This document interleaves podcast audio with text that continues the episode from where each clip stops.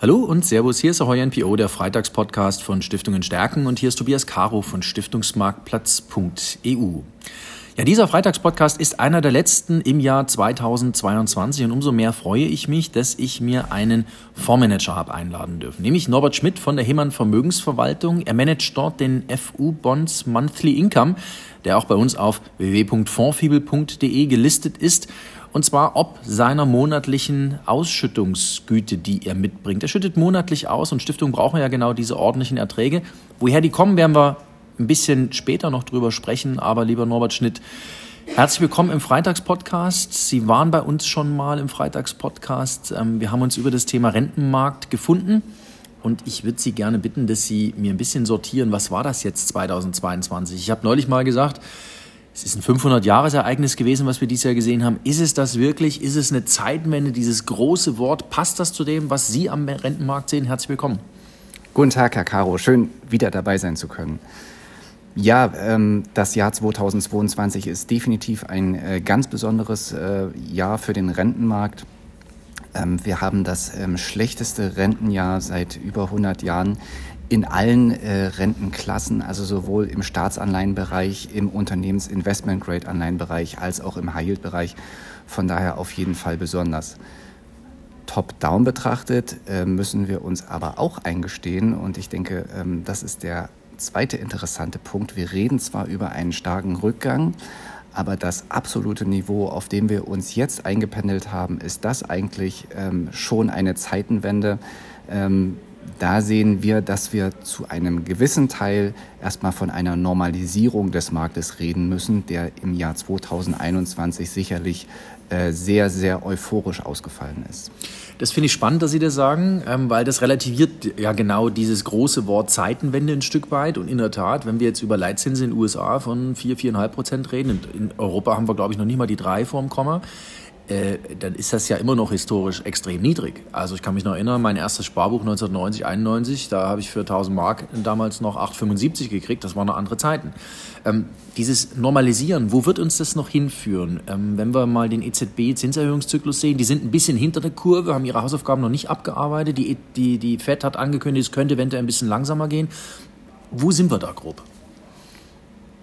Nach unserer Einschätzung nach unserer Einschätzung ähm, werden die Inflationsraten ähm, höher bleiben, als das ähm, zuletzt sicherlich in 2021 und in den Jahren da, und in den letzten zehn Jahren im Durchschnitt war. Das sicherlich ja. Das ist auch äh, Konsens ähm, bei verschiedenen Volkswirten.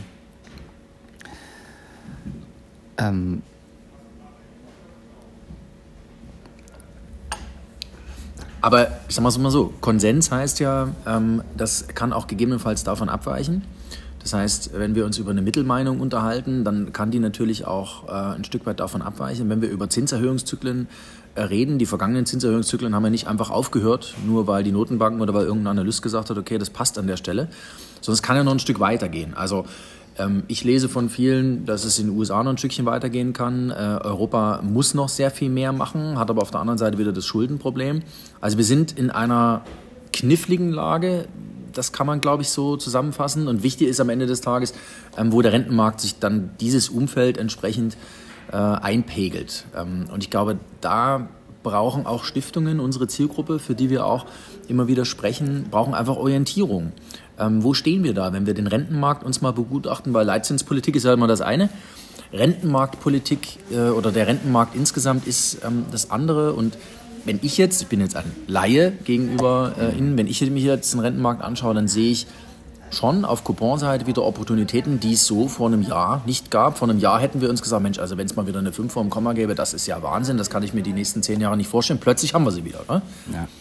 Also absolut. Wir haben auf der einen Seite den Inflationsdruck auf der Real, ähm, von, der Real, von der realen Wirtschaft äh, kommend. Auf der anderen Seite haben wir natürlich großen Schuldendruck auf, auf ähm, Seiten der Staatsbilanzen. Und ähm, das bringt die Notenbanken in eine gewisse Zwickmühle, ähm, von der wir davon ausgehen, dass sie in ihrer Handlungsfreiheit nicht so groß sind, wie das vielleicht vor 50 Jahren der Fall war. Also das hat sich äh, sicherlich geändert.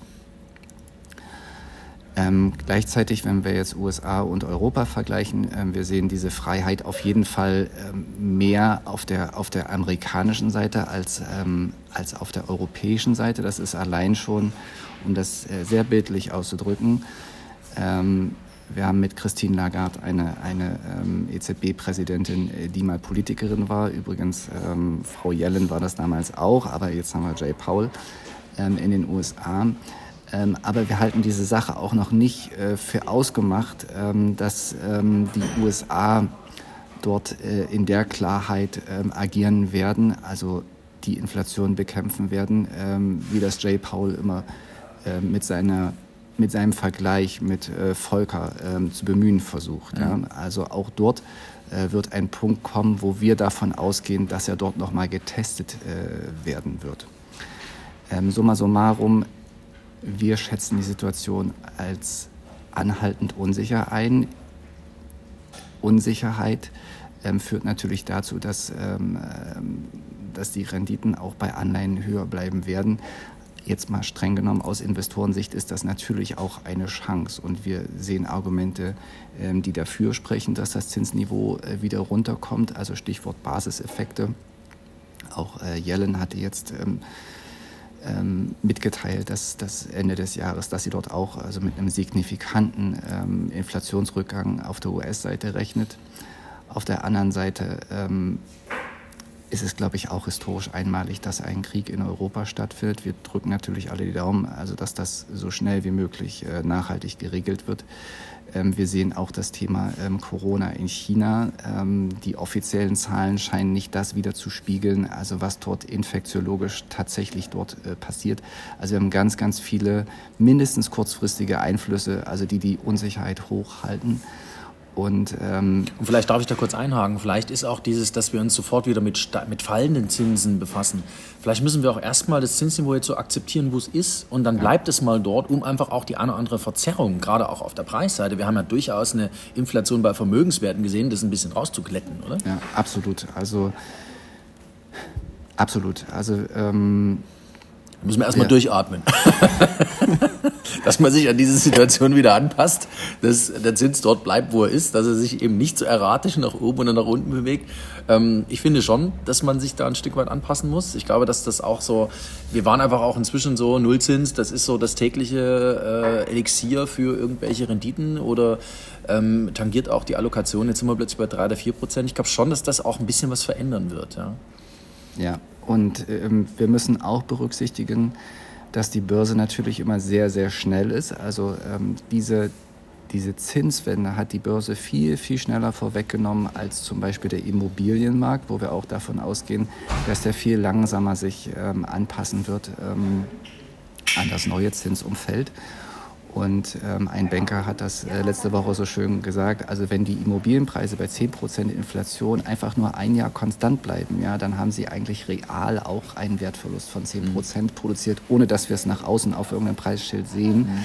Aber in, realer, äh, in realem Wert ist das einfach so. Und, ähm, und so wie die Börsen sehr schnell ähm, die Kurse von Anleihen äh, gedrückt haben, hofft man natürlich auch immer in diesem Markt auch sehr, sehr schnell dort wieder rauszukommen. Und ähm, was uns geholfen hat in, in, diesem Markt, ist einfach demütig zu bleiben. Ähm, ja, es kann jederzeit äh, wieder Sonnenschein sein.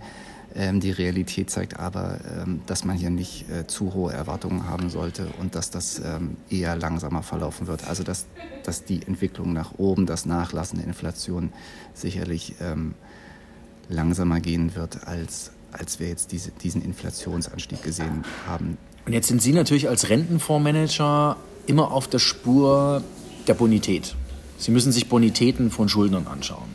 Das ist das Bewertungskriterium anhand derer, die Sie rauslesen können, okay, da kann ich eine Anleihe kaufen, weil ähm, die Geschichte stimmt. Was hat sich, wenn Sie sich die Bonitäten anschauen, wenn Sie sich Schuldner anschauen, in diesem Jahr verändert? Ähm, sieht man plötzlich, dass der eine oder andere sensitiver reagiert auf ein höheres Zinsniveau? Also ich höre von dem einen oder anderen Read, dass plötzlich Refinanzierungskosten wieder ein Problem sind oder dass die plötzlich ein Thema werden. Ähm, wie, was hat sich da in Ihrer täglichen Arbeit ein Stück weit verändert? Ich denke, die Analyse ist heute durchaus schon ein bisschen anders akzentuiert. Absolut. Ähm, Im Immobilienbereich ist das Thema Zinssensitivität natürlich ähm, sehr, sehr wichtig. Also da gibt es auch viele Diskussionen. Ist jetzt konkret bei unserem Fonds nur eine kleine Beimischung. Das normale Unternehmen, da gibt es auch sehr, sehr interessante Entwicklungen.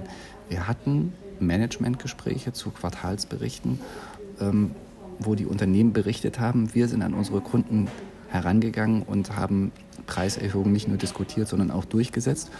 Und das Management hat, hat, uns berichtet, dass die Kunden schon erwartet haben, dass man mit Preiserhöhungen, äh, okay. mit Preiserhöhungen kommt. Und ähm, was ich damit sagen will, ist, es ist einfach ein breit angelegtes Thema in jeder Wertschöpfungsstufe, egal ob Händler, ähm, der zuliefert dann in produzierende Betriebe oder produzierende Betriebe, mhm. die auch ihre Preise weitergeben. Ähm, es kann je nach Stärke des Unternehmens kommt diese Preiserhöhung schneller oder langsamer und je nach Stärke des Unternehmens ähm, kommt auch ähm, die Stabilität der Margen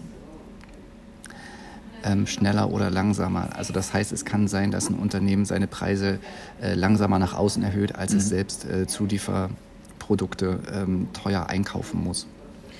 Aber insgesamt, insgesamt reden wir in absoluten Beträgen von einer positiven Entwicklung. Also ja, wir sehen, äh, wir sehen Margenrückgänge, wir sehen aber nicht einen, ähm, einen, eine große Reduzierung der Bonitäten. Mhm. Das heißt, wenn wir mal ein bisschen auf Ihr Portfolio schauen, es heißt immer, oder es hieß bis vor einem halben Jahr, wo sind die Coupons? Plötzlich gibt es sie wieder. Und ich denke mal, dass es für Sie auch jetzt als Rentenfondsmanager ein Stückchen einfacher ist, wieder spannende Opportunitäten zu finden. Aber Sie müssen das natürlich irgendwo in einem Kontext sortieren, ähm, ob das durch Ihre Kriterien passt und so weiter. Ähm, vielleicht haben Sie ein, zwei Beispiele. Sie machen das immer sehr schön, dass Sie uns das so ein bisschen äh, natürlich aufs äh, Silbertablett legen. Ein, zwei Beispiele, wo Sie so ein bisschen sehen, Mensch, da habe ich eigentlich ein komplett neues Bild von einem Unternehmen vielleicht sogar inzwischen. Ja, wir können gerne ein, zwei Beispiele durchgehen. Also wir haben zwei, eigentlich zwei Segmente. Einmal die, ich nenne sie die Bestandsanleihen, die, die schon im Markt sind. Was haben wir dort gesehen? Auch bei Unternehmen, die extrem stabile Cashflows ähm, generieren, wie zum Beispiel eine Techem, Heizkostenablesung. Heizkostenablesung findet statt, egal ob es draußen warm oder kalt ist, ähm, ob es ähm, der Wirtschaft gut geht oder schlecht geht. Ähm, das ist am Ende ein Infrastrukturthema, ähm, was einfach losgelöst, weitgehend losgelöst von allen externen Einflüssen weiterläuft. Im Gegenteil, diese Branche profitiert sogar noch regulatorisch, also ähm, weil jetzt Heizkostenablesung auch monatlich gehen soll und so weiter. Diese es gibt zwei verschiedene Techem-Anleihen, eine vorrangige und eine nachrangige. In der nachrangigen sind wir investiert und äh, diese Anleihe hat 6% Coupon und hat in einer Stressphase im Sommer bei ungefähr 90 notiert, ist von über 100 auf 90 ähm, heruntergegangen und hatte eine, Rendite, eine äh, Rendite auf Endfälligkeit von 10 Prozent. Und das hätten wir uns vor zwölf Monaten niemals vorstellen können. Und wo wir einfach sagen, das ist ein wahnsinnig solides Geschäftsmodell. Es ist ein, es passt einfach alles und ähm, das, deswegen, sind, das sind so Chancen, die dieser deswegen, Marktverfall mit sich gebracht hat. Ne? Also, genau. Wir haben das Investment in dem Fall noch äh, zu kleinen Teilen aufgestockt. Das ist äh, unsere größte Position im Portfolio aus eben diesen genannten Gründen extrem hohe Sicherheit, ähm, was das Geschäftsmodell anbelangt. Dann haben wir den Bereich Neuemissionen. Was passiert dort eigentlich? Wir haben diejenigen Emittenten, die jetzt genau in dieser schwierigen Phase an den Markt kommen wollen. Ähm, die müssen einfach extrem, ein extrem attraktives Angebot unterbreiten. Wie könnte so ein attraktives Angebot aussehen? Wir haben das bei Stada gesehen. Stada Arzneimittel, äh, Pharmabereich, mh, hm, hat mehrere, ähm, hat mehrere Marken unter seinem Dach, unter anderem Grippostat. Ähm, gehört auch einem Private Equity Investor. Und die wollten ihre Anleihen, die zu großen Teilen in 2024 fällig werden, bereits heute refinanzieren. Die wollten diese Sicherheit haben, äh, die Refinanzierung zu prolongieren. Und die haben für ihren Anleihegläubigern angeboten, 1000 nominal zu 1080 zurückzukaufen, wenn sie dafür in eine neue Anleihe mit einem Coupon von 7,5 statt zuvor 3,5. Das heißt, wir reden über eine mehr als Verdopplung und mit einer Laufzeitverlängerung von ungefähr zwei Jahren zustimmen. Und das sind gerade die Konditionen, die aufgerufen werden.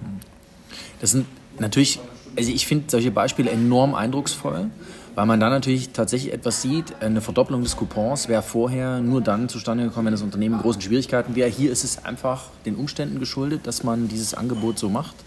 Ähm, das finde ich wieder extrem eindrucksvoll. Wenn Sie jetzt, und das wäre so ein bisschen meine letzte Frage, wenn Sie sich was wünschen könnten ähm, für 2023 als Rentenfondsmanager, ähm, wenn Sie das Umfeld ein bisschen mal nach vorne schreiben, soll das sich so weiterentwickeln, beziehungsweise soll es erstmal dort bleiben, wo es ist? Oder was würden Sie sich als Rentenfondsmanager wünschen? Weil Ihr FU Bonds Monthly Income profitiert natürlich davon, dass er diese monatlichen Ausschüttungen hat. Und natürlich, die sollen Richtung 3-4 Prozent gehen. Das ist für Stiftungen einfach ein super, äh, ein super Case. Dann funktioniert das am allerbesten. Und da braucht es natürlich ein bisschen höheres Coupon-Universum. Ähm, wie sortieren Sie es, beziehungsweise ähm, was würden Sie sich da für 2023 wünschen? Lassen Sie mich von der anderen Seite starten. Wir sind nicht darauf angewiesen, dass wieder Sonnenschein kommt. Also wenn alles so bleibt, wie es ist, so schwierig, dann ist das nicht schön, aber für uns ist es okay. Mhm. Okay. Und das ist eigentlich schon die allerwichtigste Botschaft. Also wir reden heute nach Kosten ähm, von einem erwarteten, nicht sicheren, aber erwarteten Ertrag von 8 Prozent. Mhm. Und wenn sich nichts ändert an diesem Umfeld, ähm, dann können wir diese 8% nicht nur in 2023 vereinnahmen, sondern das Portfolio auch so aufstellen, dass wir danach auch für, das, äh, für die Zukunft diese 8% wieder sichern äh, mit guten Emittenten. Und ehrlich gesagt ist diese Phase, ist diese Phase ähm, die richtige für aktives Management und die richtige für Fundamentalanalyse. Deswegen wir wünschen uns natürlich, ähm, dass es einfacher wird, weil es dann die Sache auch für uns einfacher wird. Aber eine Sonnenscheinphase in 2021, äh, die ist auch sehr, sehr gefährlich äh, für den Markt, weil dort eben auch Emissionen durchgegangen sind, mhm. wo man heute eben ja, also zweifeln muss, ob das in einem normalen Marktumfeld auch refinanzierbar ist. Ja. So komisch das klingt. Ja. Finde ich auch. Das äh, 21 war schon so eine wirklich, also es war zwar immer noch Pandemie, aber es war eine extrem, es war alles irgendwie in Watte gepackt. Ja. So, also, so. Und das holt uns ein bisschen ein jetzt, oder? Also unsere Überzeugung ist, es wird ja auch immer argumentiert, auch von anderen Anbietern, die im High-Yield-Markt aktiv sind, ja, wir kommen ähm, von ganz niedrigen von ganz niedrigen Ausfallquoten, das stimmt auch. Ähm, das wird auch nach unserer Einschätzung die nächsten ein, zwei Jahre noch so sein. Der Markttest wird kommen, wenn die Anleihen aus dem Jahr 2021 refinanziert werden müssen. Das ist nach unserer Einschätzung äh, der Test für den Markt. Okay, und das ist grob wann? Ja, also ähm, es gibt die fünfjährigen Anleihen. Also wir gehen davon aus, in 2026 spätestens ähm, wird diese große Maturity Wall ähm, zum Tragen kommen und da wird der Test kommen. Okay. Bis dahin bleiben wir konstruktiv. Ähm, Absolut. Ich, ich habe es sehr zu schätzen gewusst, ähm, dass Sie uns wieder so ein bisschen haben in Ihr Portfolio blicken lassen äh, und dass wir es auch mal für uns sortiert haben, was haben wir denn da draußen momentan eigentlich für ein Rentenmarktumfeld. Ich glaube, für Stiftungen ist es sehr, sehr wichtig, einfach ein Gefühl dafür zu kriegen, ist das jetzt etwas Epochales gewesen oder ist das einfach nur ein bisschen back to normal? Und das ist ja so ein bisschen die Linie, auf der Sie auch unterwegs sind. Ähm, vielen Dank, Norbert Schmidt von der Hemann Vermögensverwaltung, dass Sie wieder hier im Freitagspodcast waren. Und ähm, ich wünsche Ihnen ein frohes Weihnachtsfest und einen guten Rutsch ins neue Jahr. Herr Caro, vielen Dank. Das gleiche auch für Sie natürlich. Dankeschön. Ja, und liebe Zuhörerinnen und Zuhörer, bleiben Sie uns gewogen hier auf Stiftungen stärken, unserem äh, Freitagspodcast gibt es jeden Freitag eine neue Folge und wenn Sie alles zur Voranlage für Stiftungen wissen wollen, dann wie gehabt einfach auf www.fondfibel.de switchen und alles erfahren zum Club der 25, zu den neuen, wo der FU Bonds Monthly Income von Norbert Schmidt auch enthalten ist. Und natürlich haben wir auch den umfassenden Fondfibel Ratgeber mit Fondfibel Ausschüttungsdatenbank aufgebaut. Schmökern Sie einfach mal rein. Frohes Fest!